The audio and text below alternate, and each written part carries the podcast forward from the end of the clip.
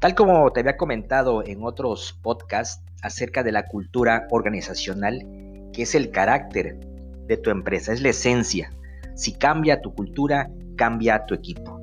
Pero también debes recordar que la cultura no se administra, no se controla. La cultura se lidera. Entonces, ¿quién construye la cultura? Son las personas. Y las personas son las que van a liderar tu organización.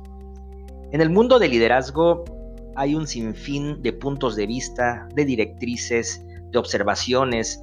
Me gustaría mucho hoy platicarte algunas, eh, algunos enfoques acerca de la calidad de liderazgo que se sugiere pueda llegar a tener tu organización. Esto solamente es un punto de vista de muchos más que tú puedes ir investigando, que tú puedes ir encontrando en el camino para poder lograr ese liderazgo que nos conlleve a tener una cultura organizacional.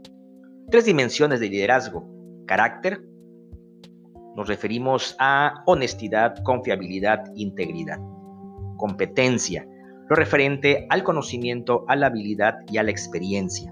Y la influencia acerca de desafiar, inspirar, habilitar, modelar, exhortar.